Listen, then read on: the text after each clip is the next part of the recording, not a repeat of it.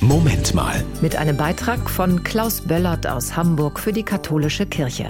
Da hat jemand hoffentlich endlich die große Liebe gefunden. Narben auf dem Herzen erzählen von alten Verletzungen, aber jetzt, diese Liebe fühlt sich auf allen Ebenen richtig an und alles, was der Liebende will, ist im Arm gehalten werden. Take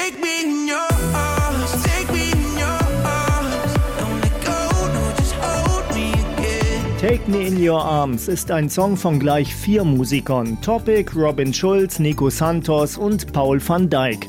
Und völlig zu Recht, wie ich finde, geben sie diesem Song über echte Liebe einen religiösen Touch. Gewidmet ist er einem Engel und der Sänger fühlt sich heilig durch diese Liebe. But all the things you showed me make me feel so holy.